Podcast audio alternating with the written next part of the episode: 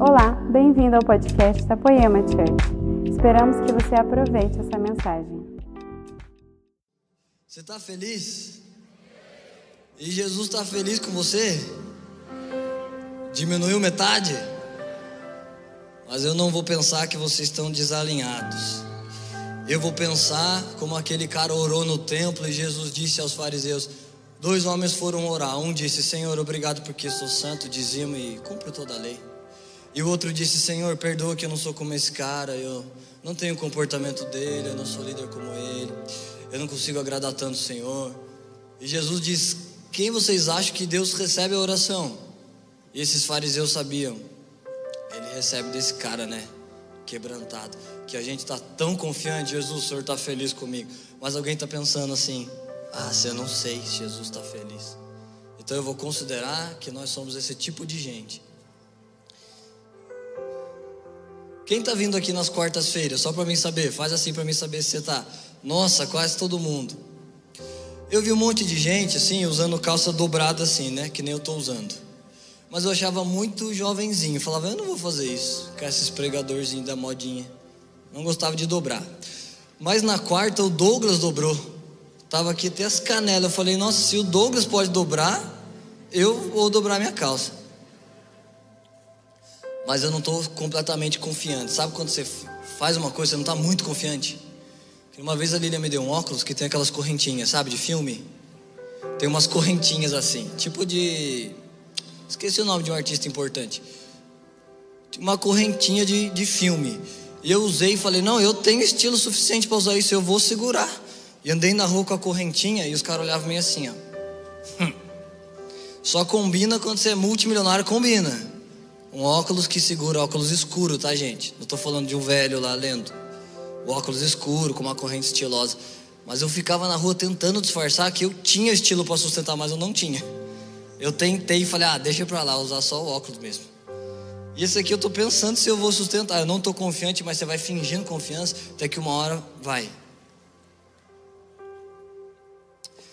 Ai, como eu não tenho uma pregação, assim, início, meio e fim, eu estou fazendo uma introdução, conversando com vocês, para vocês conhecerem nossa família, conhecerem a mim. Vai ser bem melhor se você conhece um pouco e fala, nossa, simpático, até que eu gostei. Porque de qualquer maneira você vai ter que me ouvir por mais ou menos uma hora, que é o que eu estou calculando. Que de manhã e de manhã foi bom, viu, gente? Eu não sei se foi bom para as pessoas, né? Eu contei de manhã uma vez o Schubert, que é um pai espiritual nosso. Ele foi numa igreja grande. Eu falei, ei, Schubert, foi bom lá na igreja? Ah, cara, foi muito bom. Falei, sério, o povo curtiu, recebeu lá? Não sei. Talvez não, que no fim estavam meio parados. Mas para mim foi bom. Cara, eu estava lá com Jesus, adorei. Então, não sei se foi bom para o povo, mas para mim foi muito bom. Eu me esforcei de fazer o máximo e foi muito bom de manhã. Então deu mais ou menos uma hora, você vai ter que me ouvir. Se você gostar de mim, isso vai ser bem melhor para você, né? Se você for meu amigo. O ah, que mais eu deveria falar? Você pode abrir comigo enquanto isso em Mateus 5. É o encerramento dessa série, a igreja que Jesus fundou. E essa até é uma mensagem bem simples. Eu sentei esses dias em casa e falei: Ah, vou orar, vou montar a mensagem. Montei uma mensagem que eu estou pensando, se Deus permitir, se der tudo certo, prego semana que vem. Mas não montei a desse domingo. Montei uma outra, estava muito boa a mensagem, sério, muito bom o esboço.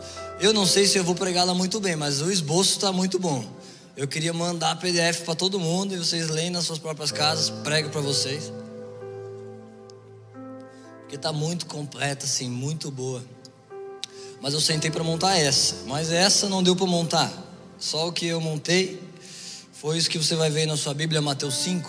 Foi uma das primeiras pregações que Jesus fez para a igreja que ele fundou. Então a pregação você deve conhecer o sermão da montanha. E a gente não vai ter tempo de ler tudo, mas eu quero ler uns textos com vocês.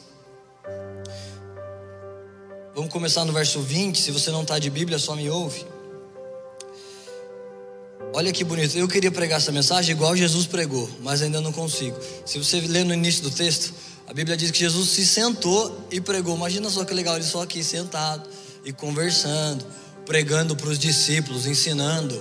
E você vai ver o nível desse ensino de Jesus. Por isso que eu também não montei um esboço para essa, porque esse esboço aqui já é muito melhor, já está pronto. Mateus 20, 5, verso 20.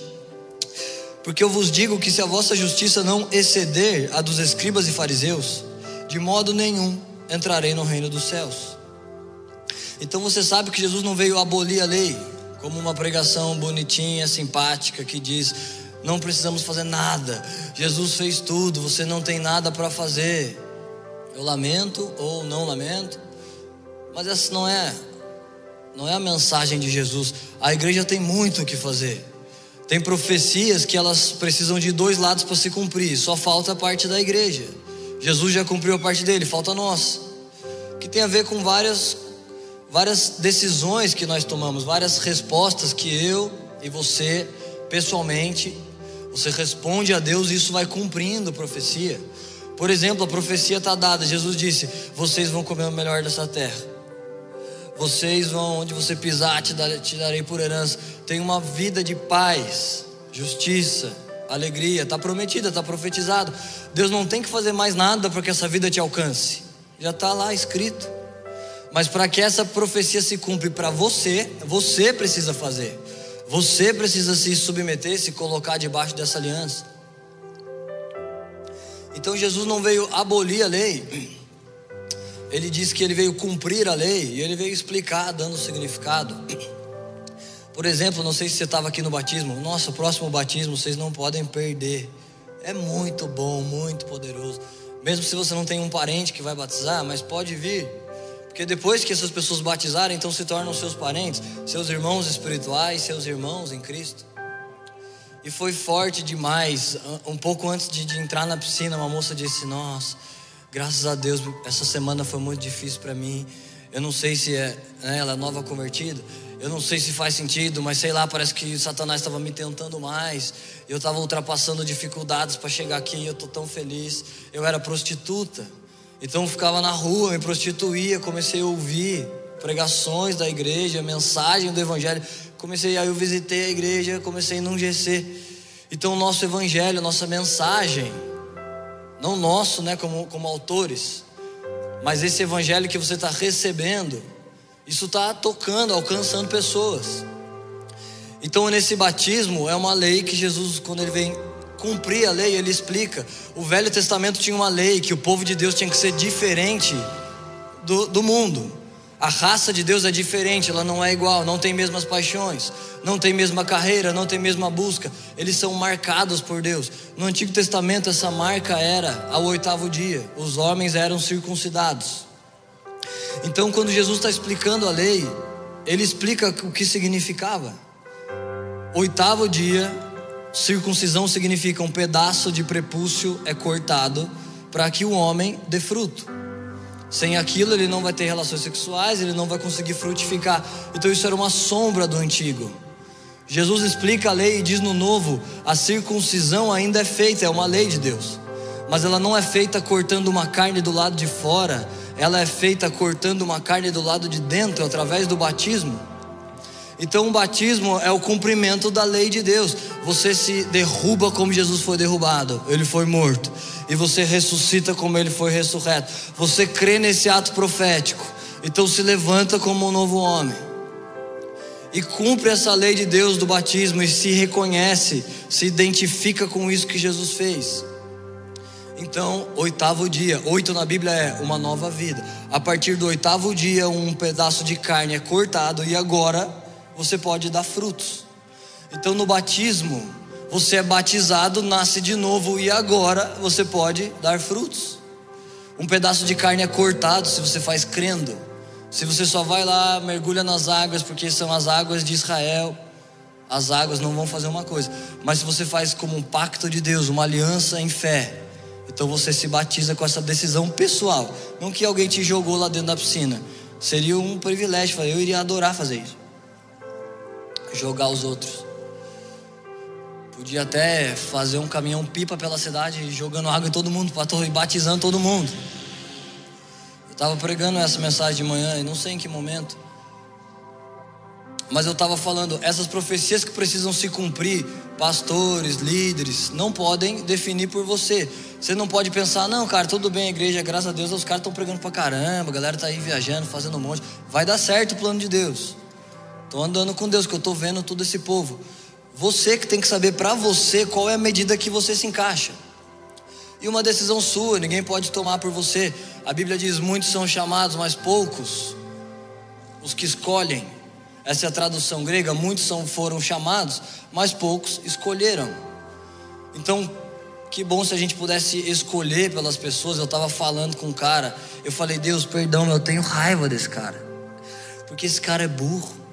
Eu avisei anos atrás, eu falei: chega, chega de dinheiro, você tem bastante. O que, que você acha de para de ficar correndo atrás de dinheiro? Cuida da sua família, cuida da sua casa. Então ele não ouviu, eu não posso escolher por ele, ele tomou próprias escolhas. E hoje a vida dele se resume em droga, prostituta. Eu falo, ah, mas não precisava, Deus. Por que, que não escolheu o Senhor? Por que, que ele se animou com essa carreirinha de ganho 10 mil, 20 mil, 100 mil, 200 mil? Para que esse monte de dinheiro, um monte de patrimônios, um monte de imóveis? Tudo isso, olha o que a Bíblia diz, tudo isso vai desaparecer. A raça de Deus, porque a igreja não é um povo crente que vem domingo à noite. A igreja é uma raça diferente. Uma nação santa, uma nação de Israel espiritual, a igreja. Nós não temos a mesma corrida, as mesmas metas. A gente não acorda lá três da manhã desesperado. Não, eu confio nisso. Eu vou fazer acontecer, cara. Eu acordo três, eu tomo um negócio. Eu tomo um. Faço lá performance coach e confio a minha vida, o sucesso, o êxito dela nesse minha, minha dedicação. Você pode se dedicar, pode acordar a hora que você quiser, mas você não pode apoiar o seu entendimento, apoiar a sua esperança. Não vai dar certo, cara, porque eu estou trabalhando pra caramba, eu estou fazendo pra caramba. A igreja não é esse tipo de povo. A igreja é o tipo de povo que a Bíblia diz: as bênçãos seguirão vocês. O Senhor dá os seus enquanto dorme. Os olhos de Deus buscam toda a terra aqueles cujo coração é totalmente de Deus para mostrar seu braço forte. O braço forte que opera na sua vida não é o seu. Então eu gostaria de escolher por esse, por esse homem e eu estou assim tentando aconselhar, mas orando por dentro, Deus, tenho mais raiva dele. Nem estou apto de ficar aconselhando porque eu avisei. Eu falava porque esse cara não te escolheu e eu tenho vontade de abrir a cabeça dele, enfiar a escolha de Deus lá dentro. Mas isso não funciona. Só funciona se é uma decisão pessoal. Então a Bíblia diz: muitos foram chamados. Pronto, a parte da profecia que diz que nós seremos salvos, que nós vamos nos assentar em tronos, da parte de Deus está cumprida. Da parte do homem, nós precisamos escolher, responder. Então há muito o que nós possamos fazer. Jesus disse: se a vossa justiça não exceder a dos escribas e fariseus, Alguém prega uma graça que diz: não precisa mais lei, não precisa fazer mais nada. Mas o que Jesus está dizendo, o que a lei pede, eu peço mais. Olha o verso 21. Ouviram que foi dito aos antigos: Não matarás, mas qualquer um que matar será réu de juízo. Eu, porém, vos digo que qualquer um que sem motivo se irá contra o seu irmão será réu de juízo. Então a lei diz que se do lado de fora você mata alguém, você está reprovado e é réu de juízo. Mas a lei do Espírito, que é uma lei mais alta, ela diz: se você errar do lado de dentro, que homens não estão vendo, mas o Espírito de Deus está vendo. Então, se você se ira, já é réu de juízo. E quando Jesus diz, sempre que eu vejo na Bíblia esse porém, me chama muita atenção. Eu descobri uns anos atrás, quando você vê porém na Bíblia, pode saber que vai dividir águas, que é uma coisa que choca sua mente, ou de um jeito ruim ou de um jeito mal. Por exemplo, o primeiro porém que eu vi na Bíblia, aquele de Zaqueu, quando Jesus vai se sentar com Zaqueu e as pessoas dizem: Ah, Jesus quer, quer sentar com os ricos. Ah, ah, tá lá com o cara só porque é cobrador de imposto, vai lá se sentar com os ricos. Pecador ainda, rouba todo mundo. Essa é a voz do povo. É o que as pessoas estão dizendo sobre Jesus. Mas o verso seguinte da crítica diz: Zaqueu, porém, significa não importa, eles estão dizendo, eles estão criticando porque eles falam. O povo fala. Mas a realidade é o que vem no porém. Porém, Zaqueu, levantando-se, se arrependeu e disse: Senhor, se eu roubei alguém, vou devolver quatro vezes mais. E do que me sobrar, vou dar metade aos pobres. Então, um homem estava se arrependendo, conhecendo Jesus. E a Bíblia divide, não importa o que dizem, faz o que tem que ser feito. Como aquela mulher que está lavando os pés de Jesus numa passagem. Se eu pudesse escolher só uma, sabe que na China as pessoas não têm essa Bíblia que se segura. A igreja perseguida tem pedacinhos pequenos de versículos e eles ficam trocando secretamente e colecionando trechos da Bíblia. Então eles têm assim quatro textos. Então eu troco com o Lucas, dou quatro versículos e pego outros quatro. Se eu tivesse esses aqui, eu não iria trocar esse com ninguém.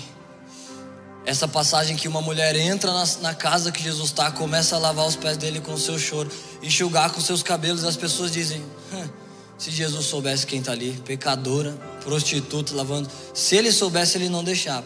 Porém, alguns ainda diziam, quando a outra mulher quebra o vaso de perfume, alguns dizem: hum, para que fazer isso? Perfume caro poderia vender, dar para pobres. Jesus deixa ela quebrar o perfume. Porém, embora essa voz está dizendo uma coisa, a voz de Deus, a lei do Espírito pede outra coisa. E a lei do Espírito é mais alta. Sempre que eu estou aqui pregando, eu estou desafiado a, a convidar vocês para um lugar mais alto. Eu quero uma mensagem boa, que você não fique triste. Mas às vezes você precisa ficar. Como um herói da fé que eu gosto muito, ele diz: Uma mensagem boa não é quando você sai feliz com o pregador é quando você sai triste consigo mesmo. Então eu estou desafiado a pregar uma mensagem que puxe, que convide a igreja para quem quiser para um novo nível, para uma lei mais alta. É um novo nível de lei do Espírito. A lei da letra não te pede dê tudo aos pobres e, e, e me segue. Lei da letra não te pede. Em nenhum lugar está escrito que você tem que doar tudo aos pobres. Mas lembra aquele jovem rico? Ele disse: Senhor, me fala assim, um jeito prático que, que eu faço para entrar no reino de Deus? E Jesus disse: Você viu meus mandamentos? Vi, faço todos. Então Jesus disse: Te falta uma coisa: vende tudo e dá aos pobres. Então Jesus está convidando esse cara. Ele não é obrigado a fazer, porque não está na lei da letra. Mas na voz do Espírito, o Espírito de dentro. Você não precisa matar do lado de fora. O Espírito de dentro viu que você irou. E ele já te convence porque você fez isso. Você já está réu de juízo, já precisa se arrepender.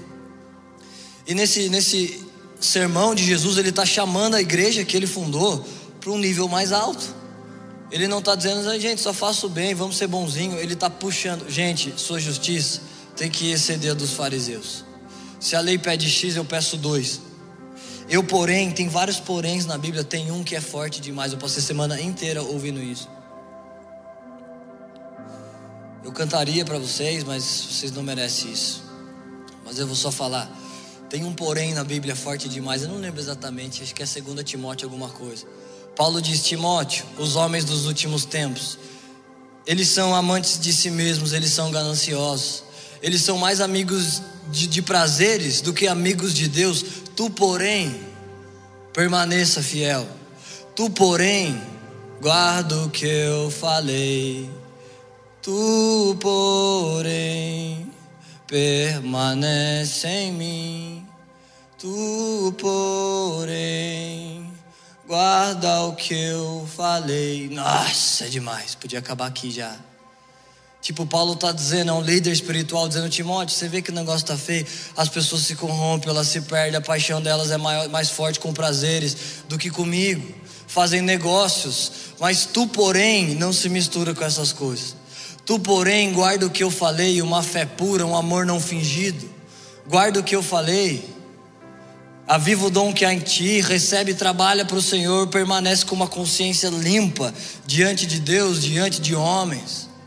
Não transgride a sua consciência de fé, tu, porém, permanece. Então, sempre que você vê um porém, está dividindo águas ali, você precisa se antenar nisso porque é muito bom. Então Jesus diz: a lei está pedindo uma coisa, eu, porém, eu estou pedindo mais. Então, alguma hora Timóteo diz: Timóteo fala, Paulo, tem gente, tem ministro que eu não sei. Vocês não são crente, não. Tem ministro que prega por orgulho, por cobiça, por inveja, por dinheiro. Está errado, Paulo. Paulo diz: Timóteo, deixa eles pregar. Desde que eles anunciem Jesus, alguém vai ser salvo. Esse, esse alguém está esquadrinhando o coração para saber o motivo que o cara prega? Não tá.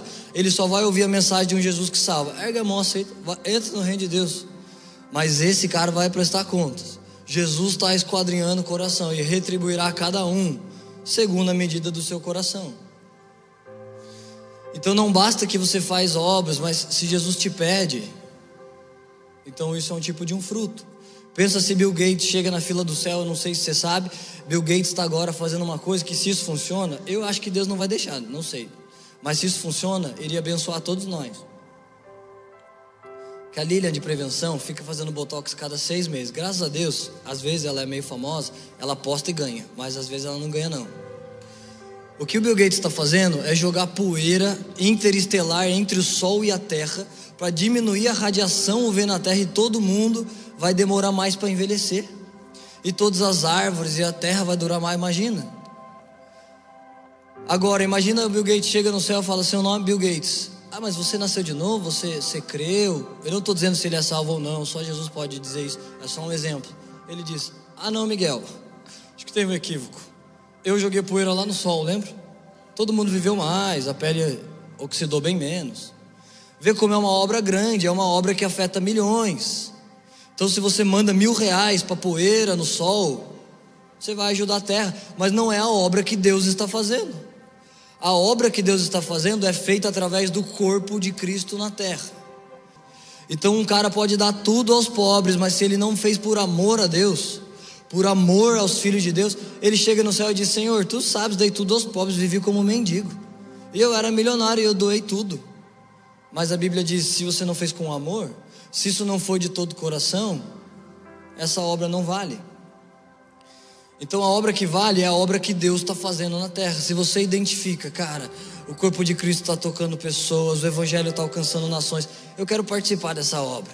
A igreja, não só a poema, mas a igreja é um meio que a sua oferta alcança a obra de Deus. Se você envia para o Bill Gates, não alcança. Não alcança porque não está na Bíblia que Deus está muito preocupado em fazer a terra durar mais. A terra está lá na mão de Deus. Quando chegar ao fim, ele inclina para o fim, pronto, acabou. Se ele não quiser que acabe, não acabe, acabou. E homens não vão poder alterar o calendário de Deus, nem com suas boas obras, nem com sua poluição. Muito poder, né? Alguém pode falar amém? amém? Muito poder que esses caras lá no barco Jesus vem, os caras dizem: "Quem que é esse cara que até ventos e mares obedecem?"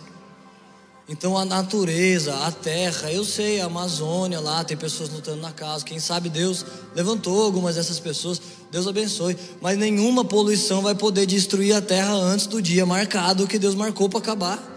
Deus marcou um dia, não está refém de homens e nem está lá no trono. Nossa, não acredito, cara, os matamentos estão tá crescendo que nem louco. Deus não está perdido, o cronograma de Deus está setado certinho. Homens não entendem mente de Deus. Eu não sei porque Deus está demorando mais de dois mil anos. Dois mil anos que Jesus morreu. Ele poderia ter feito em cem anos. Fazia todos os heróis da fé que nós lemos, de, de dos anos lá 1600 até aqui, faria todos nascer no ano 20, pós-morte pós -morte de Jesus. Evangeliza a terra toda, Deus é onipresente, vai teletransportando os caras que nem teletransportou Felipe. Para que durar dois mil anos? Eu só sei que tem a ver com que Deus é um Deus de processos, com que Deus sonhou, Deus planejou você e você não estaria aqui se Ele tivesse resolvido isso milênios atrás. Então, o estilo de vida que Deus está chamando esses discípulos, olha como vai, vai piorando. Eu estou lendo, faz mais de 10 anos que eu fui convertido por Deus. Então eu estou lendo e eu estou falando, Deus, aqui ainda ainda está legal. Eu ainda estou falando, tranquilo, Deus. É o sermão da montanha. Eu já estou 10 anos, eu já sou fera com o Senhor. Só que vai aumentando os textos e eu falo, nossa, Deus. Não sei se vai dar para mim, não, Deus. 23. Aliás, deixa ali a sua oferta. Jesus está preocupado com que essa igreja, que a oferta dela seja recebida pela igreja, porque você põe aqui no gasofilácio e você não preenche um formulário você denegriu alguém, alguém tem alguma coisa contra você, você só oferta. Então, se você oferta, esse seu dinheiro vai colocar tinta nas paredes. Vocês estão vendo como a igreja está maravilhosa? De noite não dá para ver muito, né? Mas está toda pintada por fora. É os dinheiros que vão colocando na caixinha. Mas o que Jesus diz: se alguém tem uma coisa contra você, vai lá e se reconcilia. E depois apresenta a sua oferta. Porque de qualquer maneira a igreja vai receber, mas Deus não. Deus não recebe qualquer oferta. Se você quer que ela suba, você precisa estar alinhado com o seu próximo. Um dia eu ofertei, pus a minha oferta. A Lília estava cheia de queixas contra mim. Não sei porquê, ela arruma umas coisas. Eu sou uma pessoa muito fácil de convívio, simpática, fácil manutenção, mas ela arruma uns negócios. Aí ela tava com umas coisas contra. Eu ofertei e falei: Ah, se agora minha oferta nem sobe ainda, marvada nele. Fui ali, né? Quem sabe eu fui ali, alguém pode ter pensado: Ah, vocês são de Deus, cara, tão abraçadinho. Eu falei: Lili, desculpa, que por se eu tivesse feito algo, eu não fiz, mas se eu tivesse, desculpa por isso. Eu pedi assim, genuinamente. Eu estava muito interessado que minha oferta subisse, né? Não foi só assim a desculpa, senão Deus esquadrinha corações. Mas eu precisava alinhar. Verso 27: Ouviste o que foi dito aos antigos: Não cometerás adultério. Eu, porém, vos digo que qualquer um que atentar numa mulher para cobiçar em seu coração, já cometeu adultério com ela. Portanto, se o teu olho direito te escandalizar, arranca-o, atira-o para longe de ti, pois te é melhor que se perca um dos seus membros, do que todo o seu corpo seja lançado no inferno. 31. Qualquer um que deixar sua mulher, lhe dê carta de divórcio. Isso é o que a lei disse. A lei disse: não comete adultério do lado de fora. Jesus disse: se cobiçar do lado de dentro, você é a morada de Deus, os olhos de Deus são puros demais para contemplar o mal. Se você está aqui cobiçando, você já está julgado por Deus. Guarda seus olhos, não olha, guarda sua mão. A lei disse: Qualquer um que se divorciar dá carta de divórcio. Jesus diz: Eu, porém, vos digo que qualquer um que largar sua mulher, a não ser por causa de prostituição, faz com que ela cometa adultério. E qualquer um que casar com ela comete adultério também. Ouviram também que foi dito aos antigos: Não perjurarás, mas cumprirá teus juramentos ao Senhor. Perjurará significa não traia seus juramentos, não perjurarás. Quando você jurar, não traia. Mas Jesus está dizendo: Eu vos digo, de maneira nenhuma jurem, nem pelo céu, porque é trono de Deus, nem pela terra, porque é descanso dos seus pés, nem por Jerusalém, porque é a cidade do grande rei. Não jure nem pela sua cabeça, porque não pode tornar um cabelo branco ou preto. Seja, porém, o seu falar assim, sim, não, não, e o que passar disso, procedência do maligno. Então Jesus se assenta, está falando com a igreja que ele fundou e eles querem ouvir um sermão. E esse aqui não é nenhum clickbait. Clickbait é um tema polêmico para você clicar. Não é nada engajador, não é nada empolgante, vai piorando essa mensagem. Jesus realmente tinha muitas mensagens que não eram simpáticas. Lembra aquela que a gente canta do Brunão? Para onde eu irei se eu não tenho para onde voltar? Só tenho você, Deus. Então, isso foi o que Pedro disse a hora que ele falou: Senhor, essa mensagem está dura e antipática, não está engajando. O povo está saindo. Jesus disse: Estão saindo? Sai também, Pedro. Se essa mensagem é dura demais, sai também. E Pedro fala: Senhor, para onde que eu irei? Então, não era a ideia de Jesus uma mensaginha muito confortável. E essas pessoas estão lá sentadas para ouvir o evangelho e ele está convidando elas para um nível alto. Você vai vendo onde que vai chegando essa mensagem. Ele diz, gente, não atribui sua integridade porque você jurou. Eu falo, Lucas, eu vou lá na sua casa. Você vai? Eu juro por Deus. A Lucas pensa, oh, se o cara jurou, ele vai. Mas a integridade dessa igreja não está porque você jurou em alguma coisa externa. Lembra lá na sua quinta série, você fala, ah, juro pela morte da minha mãe. Você jura, se sua mãe vai morrer ou deixar de morrer, você não tem nenhum controle.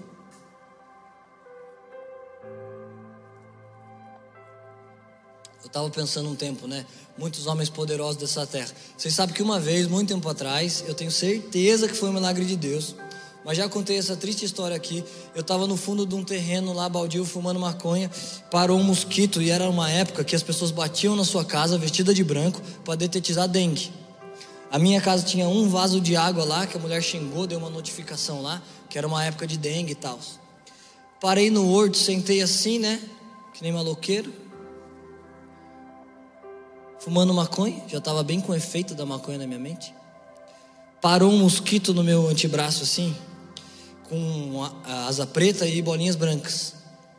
Parou, picou, saiu voando, subiu um sangue. Falei, nossa, nossa, era da dengue. Eu assisti ele me picando. E eram uns dias, ninguém estava assim falando, não, para de usar droga, sai dessa vida. Mas eram uns dias que Deus estava me convencendo, que eu me sentia mal, eu falava, Deus, eu não quero essa vida, eu não sou maloqueiro, tem nada disso. Um dia eu encontrei um cara no elevador, grandão assim, bandidão, todo tatuadão. Ele chegou e falou assim, e aí, beleza, irmão? Eu falei, opa, beleza, tudo bem, amigo? Falei bem bonzinho ele. Ah, tudo bem, cara, e você? Falei, ah, eu tô bem também. É, tranquilo, tranquilo. Alguém pode ser assim, mais agressivão, mas ele não é bandidão, impostor daquele jeito, aquelas tatuagens, vai tudo ficando um negócio de uma casca. E eu tinha essa casca, por isso que eu vejo casca, tenho medo nenhum, pelo contrário ainda. Fábio de Mello diz: Eu não sou muito um assíduo, é assíduo, é certo essa palavra? Vem umas palavras que eu não sei de que vem isso. Né? Vocês entenderam. Mas essa coisa dele é muito boa. Quanto maior a armadura, menor o ser que habita dentro dela. O cara é bandido mal mesmo, não precisa fazer nada não, só encosta aqui no elevador, ó. Bandido mal não tem que se explicar não. Tem que ficar assim com a armadura. Aí ele estava assim bonzinho, mas foi uma coisa de Deus assim no ar, porque uma liberdade de Deus, sei lá, ele ficou vulnerável, ficou tipo um menino lá para mim.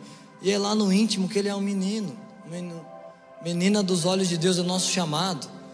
Ninguém é tão, tão mal, ninguém é tão coisa. Você tinha que ver no batismo, tinha uns caras mal, mal, mal, mal. Aí no batismo ele, oh,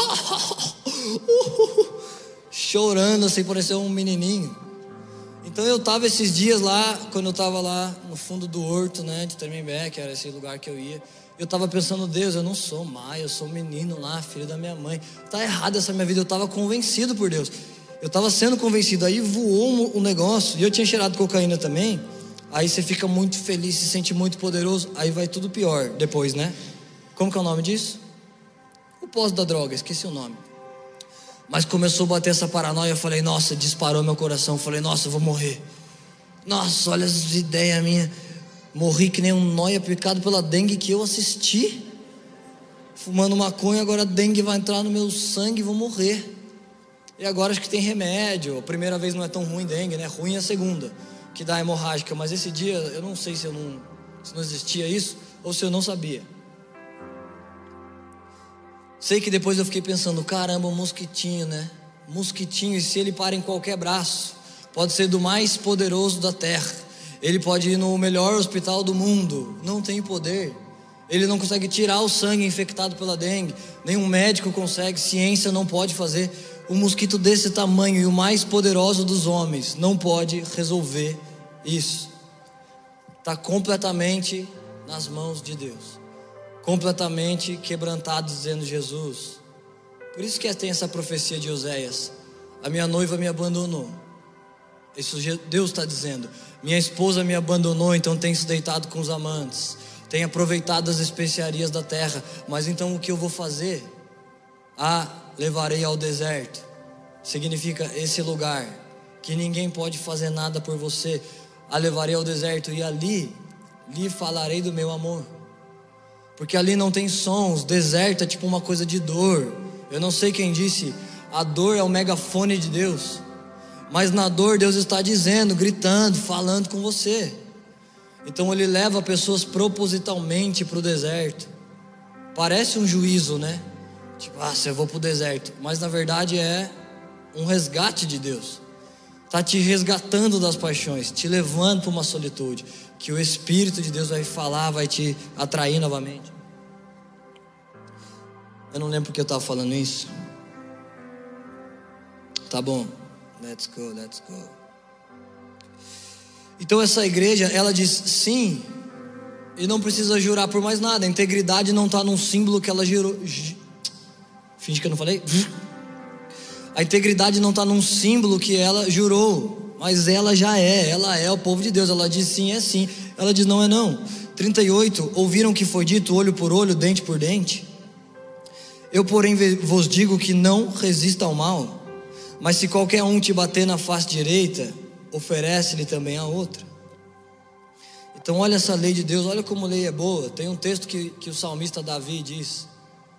Eu não tenho certeza, né? Mas eu acho, eu tenho quase certeza. Davi era um homem na Bíblia, ou ele estava lá no, no, no pódio, que mais amou o Senhor. Que mais o Senhor olhou e falou: Nossa, esse cara me ama. E tem os sinais, Davi era um homem segundo o coração de Deus. Jesus tem uma chave na mão que abre portas que ninguém fecha. E essa chave se chama chave de Davi. Davi tem muita moral com Deus. Jesus é chamado Jesus, filho de Davi, aquele cego chama. Davi tem uma promessa de Deus: o seu trono nunca será tirado, de geração em geração. Agora, qual é o trono de Davi? Não tem lá parentes de sangue, que são reis como Davi, mas ele recebeu essa promessa: o seu trono nunca será tirado de geração em geração. Qual é a geração que é descendente de Davi? Nós. A promessa para Davi significa uma linhagem de pessoas que o coração é totalmente de Deus, que são homens e mulheres segundo o coração de Deus. Então Davi disse num texto de Salmos assim: é, Ah, Senhor, se não fosse tua lei, que prazer eu teria. Então, quem de nós tem autoridade de dizer a lei é má, a lei não existe? Não tem autoridade, não estamos inventando o evangelho. Já tem um caminho de sangue de mártires, heróis da fé para se andar. Davi foi um tipo de precursor desse caminho e Davi diz: Sua lei é boa, Senhor. Eu amo a tua lei. Se não fosse a tua lei, eu teria morrido. Põe no Google que você vai encontrar onde que está isso. Davi está dizendo isso. Então olha como a lei de Deus é boa. Ouviram que foi dito olho por olho, dente por dente. Isso não é para punir a pessoa que fez uma coisa, mas é meio que para proteger. Por exemplo, se o Lucas vem e me corta uma mão, então para que eu não mato ele, ah, cortou minha mão, mato ele, eu só posso cortar a mão, olho por olho, dente por dente. Cortou minha mão, corto sua mão. Agora Jesus está cumprindo, aperfeiçoando essa lei, dizendo: não, mas eu vos digo, não se, não resista. Se alguém fizer o mal, não resista, se bater na face direita, oferece-lhe a esquerda. Ao que quiser a vestimenta, larga-lhe também a capa. Se alguém te obrigar a caminhar uma milha, anda duas. Nossa, aqui eu já estava lendo isso mais de 10 anos, eu já li esse texto um monte de vezes, mas esses dias lendo de novo. Eu não li para pregar para ninguém, eu estava só lendo para mim. Falei, Deus, como que eu não cheguei?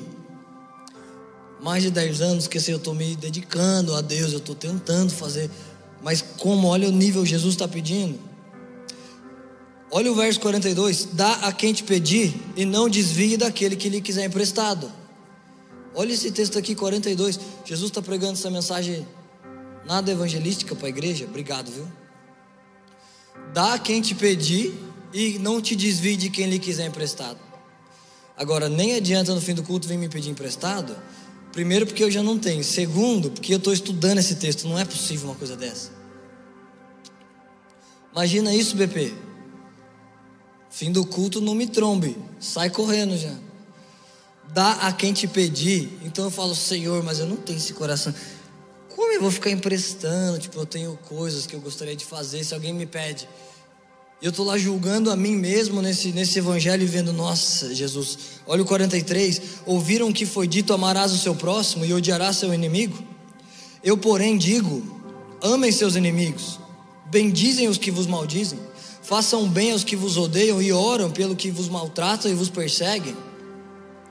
Olha esse nível de coisa, eu não sei se você tem essa chance, né? Enquanto você lê e você entende aqui, ah, cara, para amar os inimigos, tudo bem. Mas não sei, não sei se a vida te deu uma oportunidade forte assim, de você ter um inimigo. Eu tenho uma bem forte, não é um inimigo, mas eu nem tenho liberdade para falar disso. Mas eu vou falar uma história de uma, quem sabe você já conhece, uma mulher que perdeu seu filho e tem essa reportagem lá no YouTube, no Google. O assassino mata o filho dela, ela vai visitar o filho na cadeia, o repórter grava esse encontro, né? E o cara tá assim, algemados de, de, com as mãos, mãos para trás. E ela tá dizendo assim pro cara: Por que você fez isso? Você matou meu filho. E Daniel era um homem bom. Daniel era um homem trabalhador. Mas eu não vim aqui para condenar você. Eu vim aqui para te dizer que eu te perdoo. E eu vou estar tá orando pela sua vida todos os dias. E você precisa de mãe, você. Por que, que você fez isso? Agora que você tirou o meu filho, eu vou vir aqui como se você fosse o meu filho. E eu vou te visitar semanas ou todos os meses, eu não lembro. E eu estou olhando essa senhora simples, humilde, parece ser assim de uma pequena igreja, e eu estou falando, Senhor, eu sei todas as coisas de símbolos, não todas, né? Mas eu estou estudando, eu sei coisas da sombra, do novo, ato, santo lugar, santo dos santos, as mobílias proféticas do templo, a numerologia da Bíblia. Ela é uma senhora tão simples, mas eu nunca faço, eu nunca teria o coração que ela tem. Olhar nos olhos do, do assassino do seu filho e dizer, eu perdoo, e aí deu um abraço no cara. Ela está fazendo a mensagem que Jesus convidou a igreja a fazer. Amar seus inimigos, bem dizer o que vos maldiz. Não sei se você tem essas chances, né? Muitos voluntários na igreja, pessoas que aparecem em algum tipo de tarefa ou que estão só servindo. Mas às vezes eles erram, eles assim, eu estou me incluindo, a gente erra em alguma coisa. Ou às vezes você nem, nem errou, mas do ângulo que a pessoa viu, parece que estava errado acertou para três pessoas, mas uma não gostou, porque você não falou com ela, porque você acabou passando, não cumprimentou, uma não gostou. Mas assim, é comum, né? Tipo uma família, lá na sua família, deve ter críticas, né? Eu não acho que você mora numa família perfeita. Alguém deve dizer, ah, preciso que você lave a louça. Ah, queria que você fizesse mais. Ferro vai afiando ferro e existem umas questões entre nós. Então a maioria de nós, eu já estou acostumado, eu sei que tem coisas, né? Tem críticas. Então, o único jeito, se você vive acima disso, se você fica pensando, nossa, mas falaram que eu fiz, e eu digo, Senhor, mas o Senhor sabe, não foi isso, Deus. Não é verdade, não, não foi bem assim a história, isso é uma versão. Então, várias vezes que eu estou aprovado e não me afeta, mas tem vezes que eu vou ser honesto, eu penso, falei, por que Deus? Agora eu só me baseio numa coisa que Paulo ensina para os coríntios. Paulo diz: quando estivermos entre vocês, estivemos como ministros recomendáveis, não dando nenhum motivo de escândalo. Quando honrados, recomendáveis.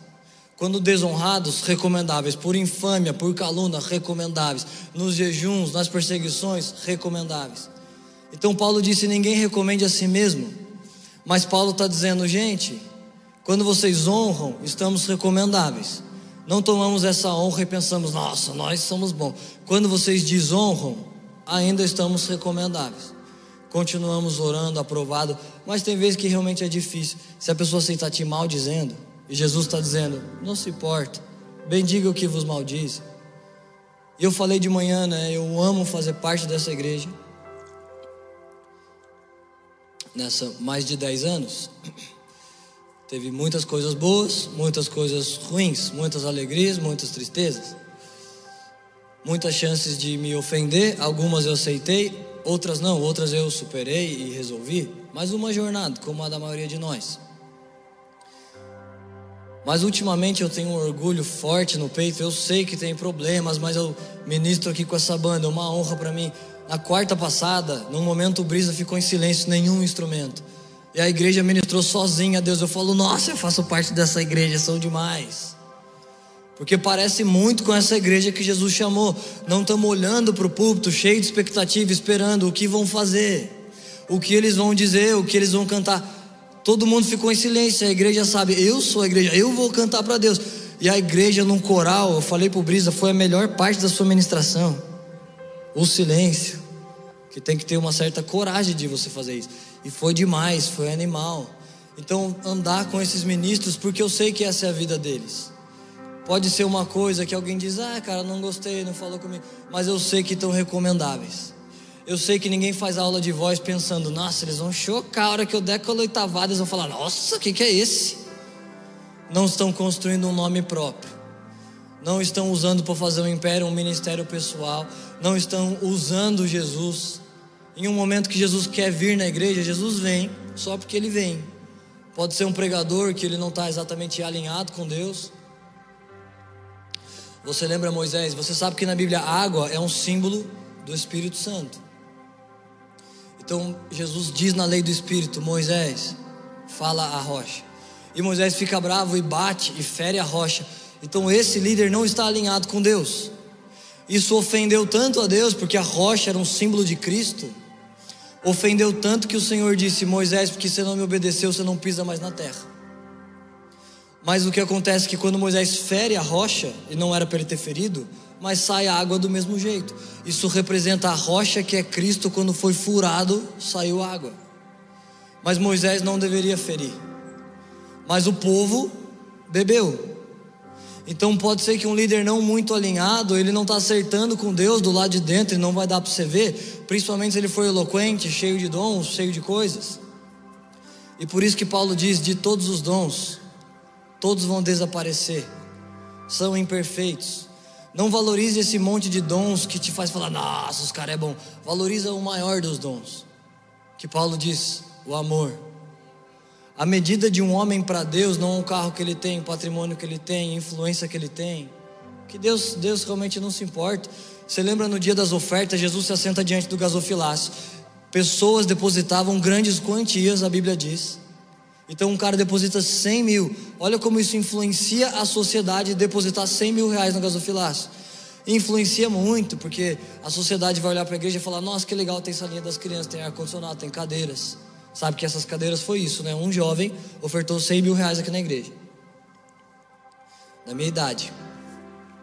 Então, comprou um monte de cadeiras. Olha o quanto que afeta.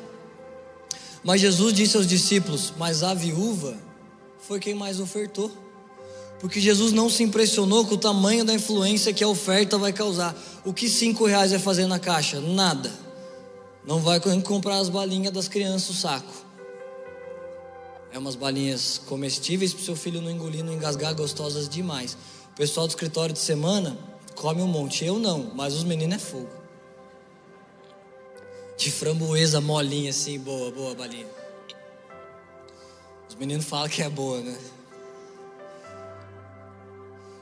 Então vê como Deus não está assim desesperado. Ah, homens, me ajudem, por favor. Vamos assim, é, Vamos pedir para os políticos nos, nos ajudar. Eu preciso propagar esse meu evangelho. Não, porque 100 mil reais vão propagar muito o evangelho. 5 reais não vão propagar nada. Mas Jesus diz: a viúva foi quem mais deu. Porque eu não estou procurando coisas do lado de fora, que dá influência. A medida de um homem para Deus é a medida do seu coração, do seu amor por Deus, do seu amor pelas pessoas. Ah, foi muito bom isso. Eu não sei se está bom para vocês. Para mim tá bom. Imitei o Schubert. Pena que o Brisa, o Brisa foi pregar em outra igreja. Quando o Brisa está aqui, a pregação é muito mais engraçada, porque ele ri em horas que não é para rir e vocês riem dele, que conserta minhas piadas que não funcionam. Gente, agora olha isso aqui. Jesus está recomendando amem seus inimigos, tal. E você sabe que uma promessa para a igreja não é que Deus vai fazer tudo o que você quer na terra, que, que não vai ter problemas para você. Uma promessa para essa raça é que ela vai andar com Jesus na eternidade, e ela vai se sentar em tronos e vai reger com Jesus. Mas há níveis de fé e só um tipo de gente vai se sentar em tronos. Eu não venho aqui no culto para ser salvo, eu não trabalho na igreja para ser salvo. Eu já fui salvo assim, mais de 10 anos atrás. Não é para ser salvo que você vem domingo após domingo, porque isso não te salva. Mas você vem para amadurecer, como essa mensagem que Jesus está pregando. Ele está amadurecendo o povo, convidando o povo para mais alto. E tem um tipo de nível que vai se sentar em tronos. E eu estou querendo ser esse tipo de gente. Só que eu tô, quando eu estou lendo isso, eu falo, Deus, eu queria me sentar nos tronos. Eu não queria ser qualquer crente. Isso não é uma teologia poemeira, real lá na Bíblia. Quem sabe um dia a gente tem mais tempo de falar. Mas tem níveis no céu, níveis de ressurreição.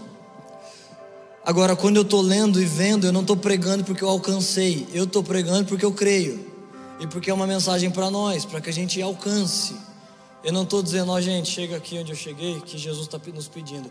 Eu estou lendo dizendo, Senhor, eu quero os tronos, mas assim, se não dá, eu até entendo que tem os caras, mártires da fé, né?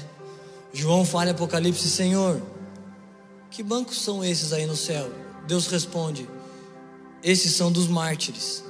Um dos motivos porque Jesus não voltou ainda é porque o banco dos mártires não está completo. Jesus está esperando mais pessoas que não vão amar as próprias vidas E são mártires que disseram: Não, minha própria vida, que eu diminua, Jesus, que você cresça. Eu ofereço minha vida no seu altar. Então Jesus está esperando mais pessoas se sentarem nesse banco. Agora, isso não é, esse nível de mensagem não é para esse povo sentar em trono. Olha para que, que é isso aqui, verso 45. Façam isso para que sejam filhos do Pai que está no céu. Isso aqui é só para ser filho de Deus. Eu falo, nossa Deus, eu estou querendo um nível mais alto e eu quero assim. Eu não estou buscando uma coisa só boa. Né? A vontade de Deus é boa, agradável, perfeita. São níveis. Maria está lá com Jesus e Marta está trabalhando para Jesus. E Jesus fala: Marta, Maria escolheu a melhor parte. Uma está fazendo, o serviço dela está influenciando ali, porque ela está trabalhando, ela está fazendo. Mas ele diz que Maria escolheu a melhor parte. É bom fazer, mas tem uma parte que é melhor. Que você está lá se relacionando com Jesus e claro que Jesus vai ter uma vocação para você. Você não vai viver no seu quarto amando Jesus. Jesus tem uma vocação e ele vai te dizer uma coisa. Mas você não vai procurar essa coisa sozinha. Você não vai lá, nossa cara, acho que eu estou muito parado, vou alimentar os mendigos. Se Jesus não te pediu isso, por que você vai fazer? Quem sabe esse tipo de obras vão ser a que Jesus disse: Não, não conheci você. Vocês fizeram obra no meu nome, mas eu não pedi. Nossa, eu estou muito animado com a mensagem de domingo que vem, estou quase pregando ela. É muito boa, deixa eu ver se eu falo um pedaço para vocês. Não vou falar não. Se der certo domingo que vem, eu falo. Então isso tudo é só para ser filho de Deus que está no céu. Porque Deus faz com que o sol se levante sobre maus e bons. E a chuva desça sobre justos e injustos. Pois se vocês amarem os que vos amam, que recompensa tereis? Não fazem os pecadores o mesmo? E se vocês cumprimentam só os irmãos, o que fazem demais? Não fazem os pecadores também? E eu estou lendo tudo falando, nossa Deus, mas é para ser perfeito então. Tem que ser perfeito para ser filho. Verso 48: Sedes vós perfeitos, como é perfeito o vosso Pai que está no céu. E mesmo uma mensagem tão simples, um sermão de Jesus lá, deixa eu ver, milênios atrás, que ele se assentou, dividiu com os discípulos, e eu estou pensando dentro de mim, Deus já deveria estar tá fazendo tudo isso, mas amar os inimigos e bem dizer os que maldiz, e, e me virar outra face, não resistir o mal e crer no poder de Deus. Você não resiste o mal porque nossa luta não é contra carne nem sangue, você resiste o mal não humanamente, não revidando. Você vai diante de Deus e diz: Senhor, dobra o coração desses homens. Deus pode dobrar o coração dos reis da terra, se os reis votarem, presidentes, né? Se eles votam uma coisa, uma perseguição contra a igreja, isso não escapou das mãos de Deus. Ele disse: Nossa, não vai mais poder ter culto. Faz parte do plano de Deus que a perseguição venha. Então, como que você afeta a sociedade? Não é fazendo motim para votar em tal candidato, porque nossa luta não é contra carne nem sangue. Como que você afeta? Você fala com Deus, que manda em tudo? Com Deus, que a Bíblia diz, o Senhor mesmo é quem elege as autoridades, e não há nenhuma que foi instituída a não ser por Ele. Você fala com Deus, que a Bíblia diz, o coração dos reis está na mão de Deus e Ele inclina para onde Ele quer. Então Deus dobra os corações, você lembra Faraó? Deus diz, a Bíblia diz que Deus endurece o coração de Faraó. Por quê? Não sei, não quero tentar te explicar caminhos mais altos de Deus. Uma parte eu aprendi nesse tempo, mas tem outras que é insondável para o homem. Mas faz aí o seu caderninho de dúvidas. Quem sabe você pergunta para Deus no céu, quem sabe ele te responde. Essa coisa de Deus endurecendo o coração, né? Tem uma, uma coisa na igreja, as pessoas pensam, mas será que Deus faz ou eu faço? Eu sou bonzinho porque Deus me chamou, eu me elegi, né? Parece que as pessoas dividem entre calvinismo e arminianismo. Arminianista, calvinista, é. E tem dois homens na história da igreja, George Whitfield e John Wesley. Eu quero contar essa história para você. Um era calvinista, o outro era arminiano, arminiano, que é o certo, né? Você sabe, né? Tipo aquela briga lá de Paulo. Eu sou de Paulo. O outro diz: eu sou de Apolo. E Paulo diz: gente, para com isso. Vamos ser todo mundo de Jesus. Então uns dizem: eu sou Calvino. Tá bom. Mas naquela época, eu nem estou criticando a postura deles. Isso são séculos atrás. A verdade de Deus estava se desdobrando. E a verdade que nós acessamos hoje, porque Deus quis na mente dele, ano após ano, século após século, a verdade foi maior. A revelação de Deus foi progressiva. E depois, Paulo escreve isso ensinando a igreja. Mas também um repórter, você vê essa história por aí, nas biografias dos heróis da fé. Um repórter pergunta assim para George Whitfield: George, você acha que no céu vocês vão estar no mesmo lugar? E essa doutrina que eu estou te dizendo, que existem níveis de ressurreição, eles sabiam disso, né? Esses homens lá viviam lendo sua Bíblia. Eles tinham essa vocação, esse chamado voltado para a igreja, então eles tinham horas para ficar fazendo isso todos os dias. Eles encontraram lá nas letras, nas letras de, de trás das letras, não adianta só que você lê do lado de fora, você precisa, com o poder do Espírito, fazer isso. Por isso que pessoas leem a Bíblia toda e não afeta nada. Jô Soares lê a Bíblia toda e não afeta nada. Por isso que Paulo ora aos Efésios e diz: Gente, eu oro para que vocês tenham um espírito de revelação, espírito de conhecimento sobre as Escrituras, e nas letras de trás das letras você vai reconhecendo revelações de Deus. Essa Bíblia vai se revelando, por isso que eu estou assim, 10 anos lendo, e eu li isso e parece que foi escrito de novo e está fresco, essas letras dentro de mim me chamando para mais alto. E o repórter pergunta, George, você acha que vocês vão para o mesmo lugar no céu? Porque vocês têm uma diferença teológica, né? E o Whitfield responde: Acho que não. Eu acho que John Wesley ele é tão próximo, ele ama tanto a Deus que da onde ele vai estar eu não vou nem enxergar ele. Ou seja, ele sabe lá no íntimo dele, apesar que nós temos essa diferença no nosso intelecto, mas eu vejo esse cara tão próximo de Deus, amando tanto a Deus. E com certeza no fim de uma pregação eu deveria te dar uma resposta de como que faz então para ser perfeito. Porque se Jesus está dizendo, sejam perfeitos, imagina uma série dessa. Não vai ser a série que vem, né? Mas imagina se fosse, sedes perfeitos. Nossa, difícil, né? Não sei como Jesus teve coragem de escrever, é para ser perfeito. Sedes perfeitos como o vosso Pai é perfeito. Eu deveria, numa boa mensagem, te dizer: para ser perfeito, anota aí, passo um. Mas a verdade, eu estou falando do amor a Deus. Porque eu não sei um jeito de fazer isso, eu estou tentando fazer isso. Eu não estou desafiado a ser didático a ponto de dar todas as respostas.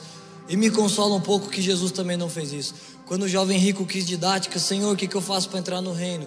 Ah, você viu os mandamentos? Ah, vi, faço tudo. Então vende tudo e dá aos pobres. Nicodemos disse, Senhor, o que, que eu faço para entrar no reino? Jesus disse, simples. Anota aí, ó. Nascer de novo.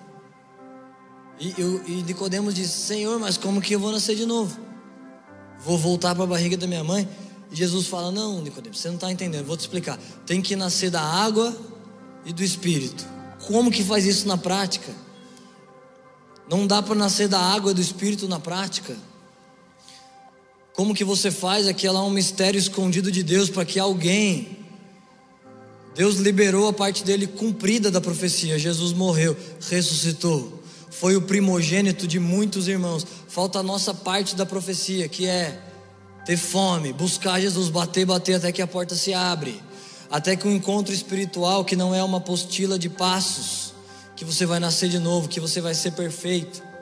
E eu prego como Paulo pregou, eu não julgo que eu tenha alcançado, mas uma coisa eu faço com meus irmãos, irmãs espirituais dessa casa. Uma coisa eu faço esquecendo-me do que fica para trás Vou indo em caminho do alvo, buscando ser perfeito. Como eu faço? Não sei, mas eu quero te contar uma experiência. Então você não vai poder contar com a minha hermenêutica, exegética, homilética, arte da teologia, que faria um ótimo desenho de uma pregação. Mas você vai poder contar com uma experiência que eu acho que tem um peso maior, eu acho que tem uma importância maior. Você quer mais fazer uma tatuagem, não que deve ser pecado.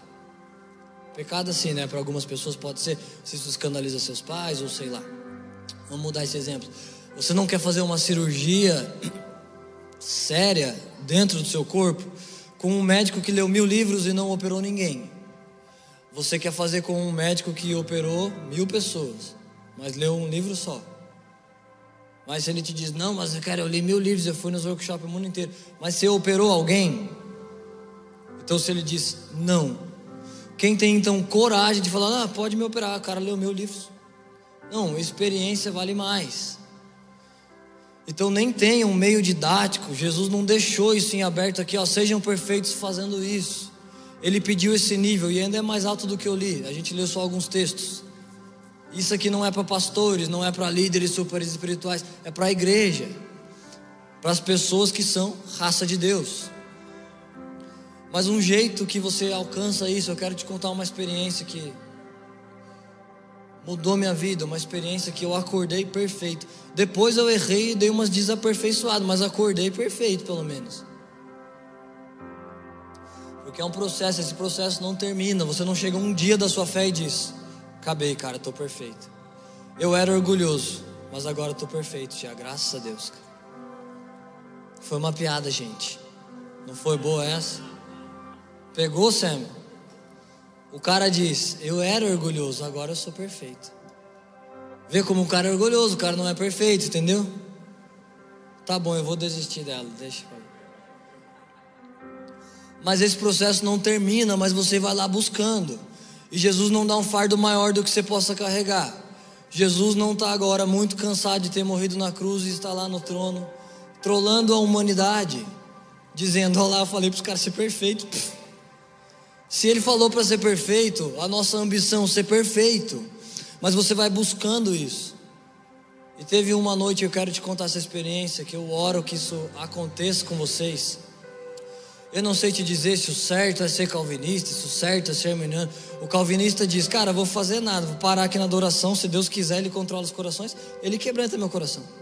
O arminiano vai dizer: Ah, cara, eu que vou aqui ficar provocando Deus. Cada hora eu faço uma coisa, eu faço as duas coisas. Deus se move dos dois jeitos. Nenhum dos dois consegue sentar comigo e me convencer de uma coisa. Eu acho que Deus escolheu não caber em nenhuma dessas duas caixas e não é obrigado a se explicar. E quem sabe fez isso por querer ainda, né? Porque tem um versículo que você lê, você fala, cara, não é possível, Deus controla as pessoas. Mas tem uns que você fala, não, o homem afeta Deus. Deus está interagindo com as decisões do homem. E o homem faz uma coisa e Deus recebe. A mulher tocou Jesus. Jesus não falou, ei mulher, vem que eu vou te curar. A mulher atravessou a multidão, tocou Jesus, se elegeu. A outra mulher disse: Senhor, me ajuda. Jesus não lhe responde palavra. Lembra dessa história que triste, né? Pensa a reputação de Jesus, que ruim que deveria estar nessa cidade. Jesus está andando com os discípulos, eu não estou inventando nada, depois você lê. Jesus está andando, uma mulher vem gritando: Jesus, pelo amor de Deus, socorro. A Bíblia diz: Jesus não lhe respondeu palavra, visualizou e ignorou com sucesso. Aí os discípulos dizem: Senhor, vamos mandá-la embora então? já que o Senhor, assim, não sei, né? Parece que ela precisa de ajuda. Mas o Senhor é Deus. Se o Senhor não está respondendo, vamos mandar ela embora? Despede ela. E a mulher continua gritando e Jesus fala: Eu não vim para você. Então, olha só o calvinismo dizendo: Ah, Deus elege alguém. Deus não elegeu essa mulher. A mulher responde e diz: Senhor, por favor, eu preciso. E ele responde terceira vez: Não é justo tirar dos meus filhos, porque eu vim para os de Israel. Você não é de Israel. Então não é justo tirar dos filhos, lei da letra. Eu vim para Israel. Não é justo tirar de Israel e dar para você, que não é de Israel. Mas olha a mulher lá provocando a lei do espírito. Como Davi provocou: Ah, eu vou te contar isso aqui, se prepara, você vai cair. Eu ia te pedir para levantar, mas fique sentado que você vai cair depois dessa de Davi. A mulher disse: Senhor, mas então até as migalhas que caem da mesa dos filhos, os cachorros podem comer. Então ela continua com fome, ela bate, Jesus não abre, bate, Jesus não abre, não abre. Mas uma hora vai tão fundo no coração de Deus que ela se elege. Jesus fala: Nossa, tá bom, sua fé é grande, seja feito o que você pediu. Ele atende essa mulher. Então, mesmo que a lei da letra estava lá, mas ela vai fundo, fala: Não, Jesus, mas eu sei, o Senhor não resiste um coração quebrantado. Olha a lei da letra do Antigo Testamento. A lei pede: tragam bois e, e novilhos e sacrifícios. Isso é o que a lei pede. Mas Davi está olhando a lei da letra e ele diz: caramba, os bois morrem aqui, né? as pessoas vêm ofertar bois. E o Senhor diz na lei que não pode ser boi manco. Porque alguém disse: Ah, cara, é para Deus, Deus não precisa de boi mesmo. Deus não precisa de dinheiro, vou. Esse boi já está manco, então eu levo um boi manco mesmo, já que o boi já vai morrer. E Deus disse: Eu não recebo o sacrifício de vocês. Vocês me trazem boi manco. Eu não pedi isso. Mas Davi está olhando o ritual e Davi, Davi diz: Deus, o Senhor pede sacrifícios, né? Mas o que queres não é sacrifício. O que o Senhor quer é um coração que te honra, um coração quebrantado. Então aquilo é uma sombra. Deus não quer que o boi morra, mas Deus quer que o coração do ofertante está disposto lá a entregar tudo que ele tem. Deus não usa o seu dinheiro, mas as ofertas estão dizendo: Senhor, nós entregamos tudo. Nós entregamos aos seus pés. Isso que o mundo ama. E olha os símbolos, olha como é rica, como a Bíblia é mais atual que o jornal de amanhã. Vê se não é muito atual o que aconteceu na fuga do Egito. Moisés diz para Faraó: Faraó, Deus manda você soltar o povo. Faraó diz: Eu solto. Só que eles têm que adorar em terra egípcia. Eles não podem adorar lá em Israel. E Moisés diz: Como, Faraó? O que vocês idolatram, nós sacrificamos. Como que nós vamos adorar em terra egípcia? Sabe o que significa? Os egípcios adoravam animais. Eles não conheciam um Deus, eles tinham vários e eram animais. Então aquilo que o Egito ama, aquilo que ele adora, que a Bíblia chama de Senhor, dinheiro, mamon, aquilo que o Egito ama, nós sacrificamos. E Moisés diz: Como eu vou matar boi no egípcio? Eles vão me ver matando e vão me matar porque eles falam, nossa, são nossos deuses. Então choca o mundo que alguém coloca dinheiro aqui porque é um tipo de um Deus, é um Senhor. Como eles dão dinheiro na igreja? Porque eles idolatram e nós sacrificamos. Nós colocamos ao pé de Deus, dizendo: Deus, nós não dependemos disso, nós queremos honrar o Seu nome. O Senhor não quer a oferta porque o Senhor não precisa, mas o Senhor quer o ofertante. E aqui está o ofertante alinhado com homens apresentando minha oferta ao Senhor. Recebe isso, como a viúva afetou o Senhor. Como outros homens na Bíblia, com suas ofertas, afetaram o Senhor. Então eu tenho duas histórias boas, eu estou pensando qual que eu deveria contar para vocês.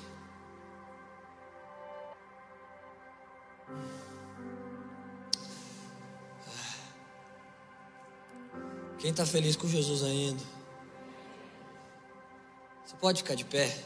Eu quero te contar essa história de pé, comigo de pé, você de pé, olhando no seu olho. É uma coisa muito forte que pode mudar sempre sua vida. Eu vou te contar as duas. Que eu estou achando que vocês estão bem receptivos, eu vou contar as duas que é muito boa. Esse dia que eu falei que eu acordei quase perfeito, eu dormi lá na minha, na minha cama assim. Eu não estava orando literalmente, mas eu estava no espírito falando: Deus, eu preciso ser mais santo. Eu não, como que eu vou fazer isso? Nossa, eu preciso ser mais crente, eu quero conhecer seus louvores, né? Os louvores da igreja. Eu não sabia cantar. Eu tinha que olhar a letra, eu queria saber cantar, porque eu via as pessoas fazendo e achava muito bonito. Que elas sabiam cantar tudo. E eu falava, Deus, mas tem um monte de pensamentos errados, um monte de lixo, coisa errada dentro de mim. E dormi num estado de espírito meio clamando. Tipo, pedindo, Deus, o Senhor pede para ser santo, eu quero ser como o Senhor, mas eu não consigo chegar lá. E eu sonhei a madrugada inteira essa noite que eu fui lá clamando. Eu sonhei a madrugada inteira que vinha uma colher grande do céu. E me visitou duas vezes nessa minha jornada, esse dia e anos depois mais uma vez. E às vezes eu peço de novo, falo, Deus, faz aquilo de novo. Foi um ato assim profético de Deus comigo. A coisa mais nojenta que eu conhecia da terra era crack, né? Eu nunca fumei crack, usei outras drogas, mas eu peguei crack, eu vi, eu cheirei, né? Um amarelo meio escuro assim. E nesse sonho que eu, que eu tive, vinha essa colher do céu e arrancava coisas de crack dentro de mim. Só que eu meio que acordava de madrugada com ânsia, com muita vontade de vomitar, porque dá vontade de vomitar, né? Esse negócio dá vontade de você vomitar. O cheiro, a experiência, eu lembro dos nós, agachado, fumando, magro, acabando com a vida. Tudo esse negócio dava uma ânsia, assim, do cheiro da fumaça. Mas saía essa, um monte de colheres, paz com isso dentro de mim que representava para mim assim um lixo, coisas sendo tiradas de mim. Acordava com ânsia, assim, literalmente com ânsia. Eu pensava que eu ia vomitar, mas eu falava, Deus, mas continua. Se tá horrível essa ânsia, mas deixa esse negócio ficar a madrugada inteira. Me limpa, me livra de mim, me salva dessas coisas.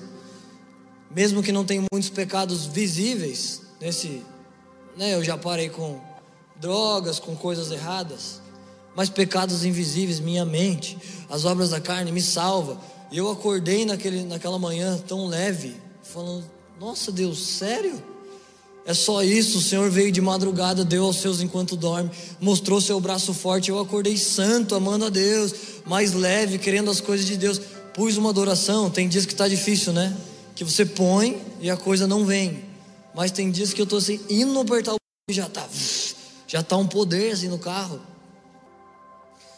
E estava fácil assim a atmosfera de Deus, e foi tipo uma reação de Deus dizendo: Eu correspondo, eu estou vendo sua oração.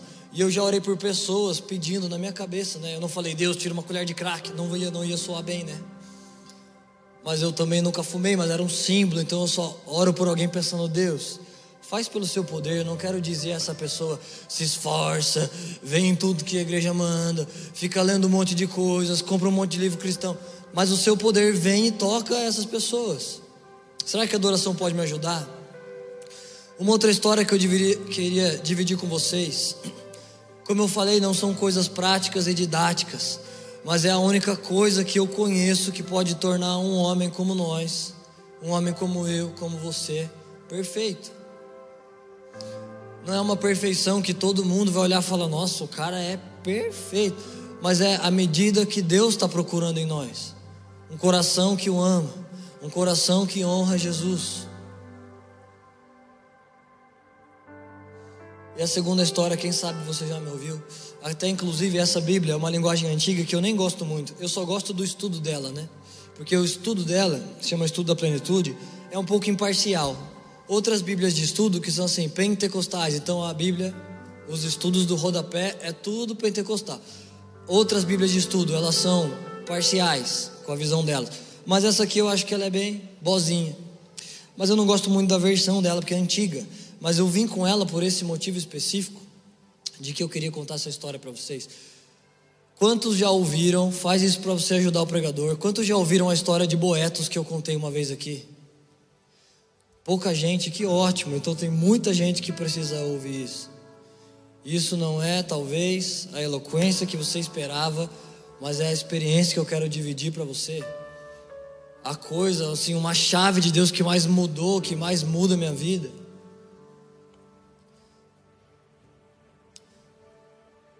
Como esse dia no quarto que eu tive essa experiência com Deus, Logo que eu me converti, antes da minha conversão, tinha uma vida errada de, de prostituições e drogas. Então, no início da conversão, eu deitei na minha cama. Eu tinha o primeiro celular que entrava na internet e eu comecei a ser tentado em é, ver pornografia. Mas assim, era, parecia um fogo, parecia que era de Deus, mas era um fogo, mas era do diabo mesmo. Me queimava o corpo, eu dizia, Deus, eu não vou aguentar. Nossa, perdão. Já fui pegando o celular falando, perdão pelo que eu vou fazer, mas eu não aguento. E me vinham coisas, cenas na cabeça. E eu estava lá seduzido por essas coisas, fui pegar o celular. E essa Bíblia de estudo tem umas palavras grego e hebraico. E por isso que eu estou te falando, não é só uma história pessoal, mas é uma doutrina de Deus. A palavra Espírito de Deus, alguma vez que eu li, tinha uma, um quadrado chave, que ficam uns quadrados assim no estudo, né? E eles escolhem alguma das palavras em português e traduzem para a raiz, que o significado é melhor. Então o Espírito de Deus era do hebraico boetos e significava alguém que vem correndo mediante um pedido de socorro. E quando eu fui pegar o celular já falando, Deus, perdão pelo que eu vou fazer, eu não vou aguentar. Eu lembrei dessa palavra boetos. E eu pensei, aquele que vem correndo, eu falei, Deus, será que o Senhor vem correndo? Mas tem que ser rápido, que eu já estou pronto para o pecado. E eu pensei, mas eu sei que o Senhor está ocupado com pregadores, né? tem pessoas muito importantes pregando, tem missionários na África. Eu estou até constrangido de ser um menininho, jovenzinho. Só estou pedindo para o Senhor vir para mim não ver pornografia. Eu sei que eu já deveria estar muito acima disso, não deveria estar refém disso. Mas já que o Senhor é onipresente, então quando eu peguei o celular, esse celular tinha acabado, era o meu primeiro, né? Ele tinha muitos gigas, que, que era dois na época. E tinha uma música que cabia nele, com mais uma, algumas dez fotos, sei lá. E eu peguei, coloquei um play numa musiquinha da Nick Rachel Billman, um álbum muito antigo deles. mas era um dos tipos que ela fazia aquelas sons assim. Faz um pouco, Gil, que eles não me merecem.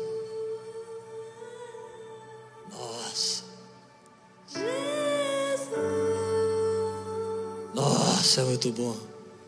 Melhores adorações que eu tô ultimamente é só com pad, sabe? Só com esse zu e eu mesmo canto. Mas eu dei esse play e falei, Boetos, eu falei uma vez, eu não acreditei. Porque eu estava com isso, Deus ministrou meu coração. Aquele que vem correndo mediante um pedido de socorro. E eu falei, Boetos, já deu uma arrepiada. Eu falei, não. Boetos, e fui falando de novo. E dei o play nesse som e começou a entrar uma glória de Deus assim no quarto. E essa vez eu caí da cama, também não foi que Deus me jogou, eu mesmo me joguei, porque estava assim tão forte. Eu comecei a falar boetos, eu não acreditei que Deus respondeu o que eu estava lá falando. Um menininho dizendo: Deus me livra de pornografia.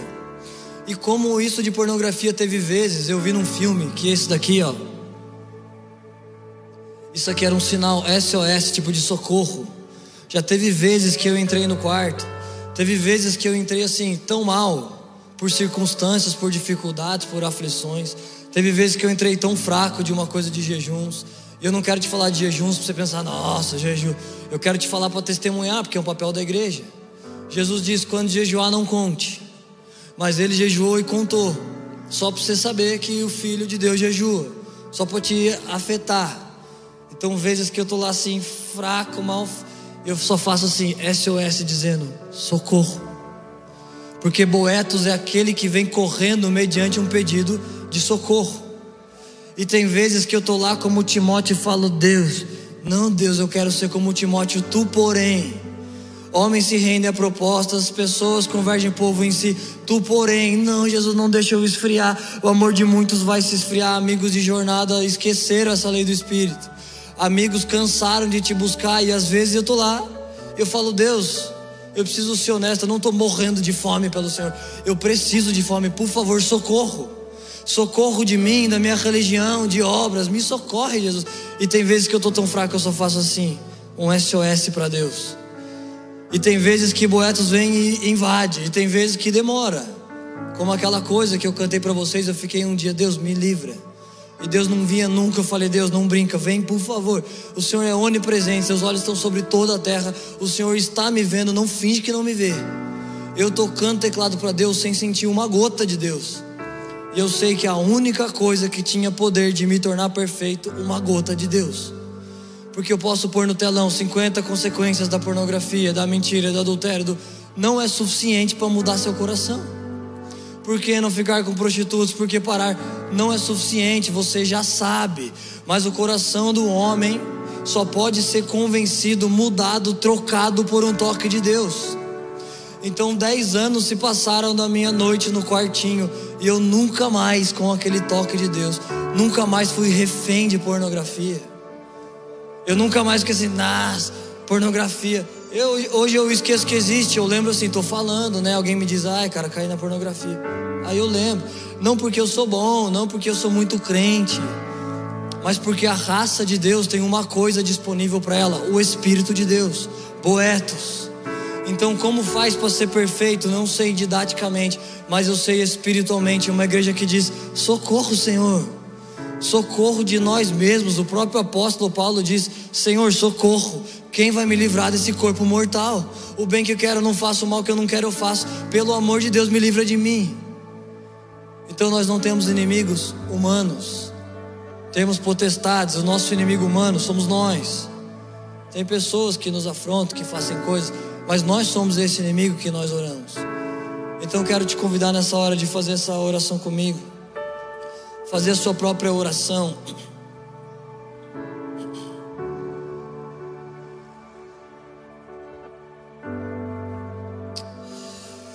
Obrigado por essa casa, Jesus, que eu sou honrado de dividir uma mensagem, que eu faço parte de eu tenho orgulho de fazer parte dessa família que não é só uma denominação, não é só um bando de crentes de domingo, mas pessoas que estão buscando Sua presença, pessoas que estão valorizando Sua presença, pessoas que enfrentam sacrifícios, superam coisas e se colocam aqui. O Senhor as trouxe aqui nesse domingo. Quem sabe muitos de nós até cansados em ficar de pé, mas nós oferecemos até isso como um sacrifício agradável ao Senhor. Com a pouca força do nosso corpo de ter acordado cedo, então ter feito coisas durante o dia todo, nós oferecemos essa pouca força como sacrifício. Nós pedimos, Senhor, nos leva a esse nível que o Senhor propõe à igreja que o Senhor fundou. Nos ajuda a responder esse chamado aí mais fundo naquilo que o Senhor pediu.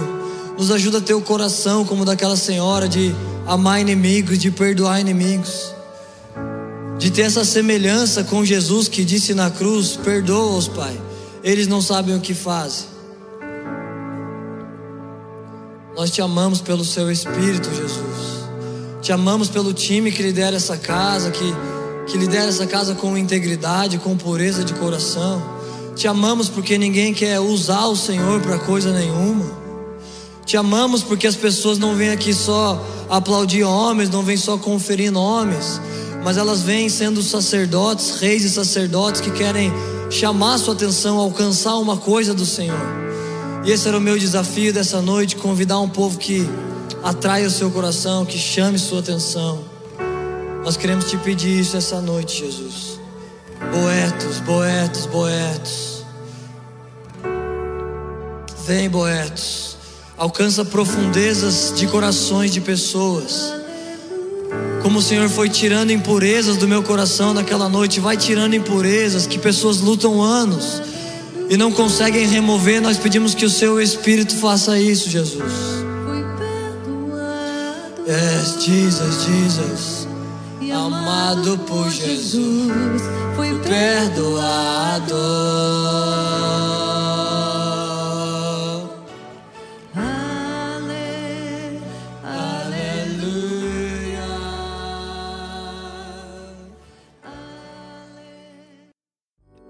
Essa foi uma mensagem da Poema Church.